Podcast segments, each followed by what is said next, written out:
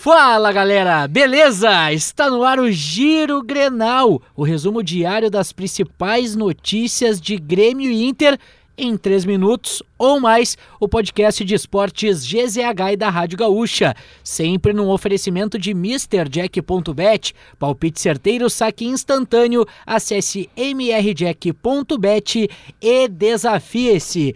Os principais destaques desta sexta-feira, dia 28 de outubro de 2022, Começando pelo Grêmio, Janaína Ville. Um dos motivos que levaram o Kahneman a pedir para jogar as duas rodadas finais da Série B foi mostrar que tem condições de renovar o contrato que se encerra em dezembro com o Grêmio.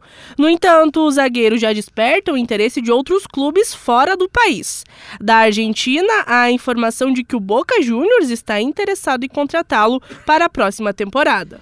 O Grêmio irá aguardar até o final da tarde desta sexta-feira para saber se a CBF atenderá o pedido de alterar novamente a data do jogo contra o Brusque pela última rodada da Série B.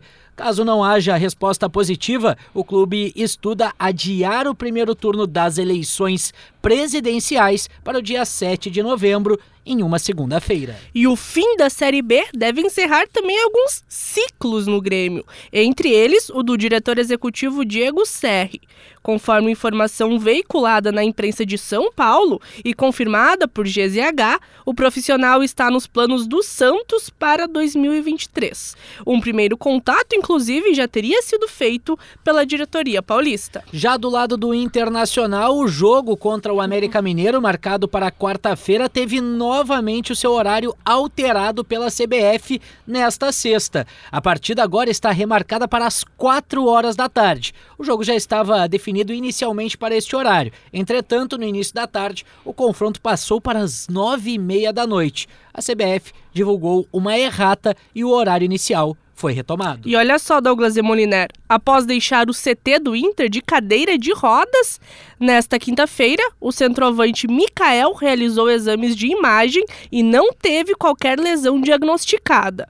Como ainda tem dores, porém, o atleta ainda é dúvida para o jogo contra o América Mineiro na quarta-feira. Contudo, está descartada qualquer lesão mais grave. E os reforços para a partida contra o América Mineiro, em Mano Menezes. Contou com os recuperados de indisposição, o lateral Bustos, o volante Johnny e também o alemão durante a atividade nesta sexta-feira, neste início de preparação para o jogo contra a equipe de Belo Horizonte. Além disso, Mano Menezes também teve o retorno de Gabriel Mercado, recuperado de lesão muscular.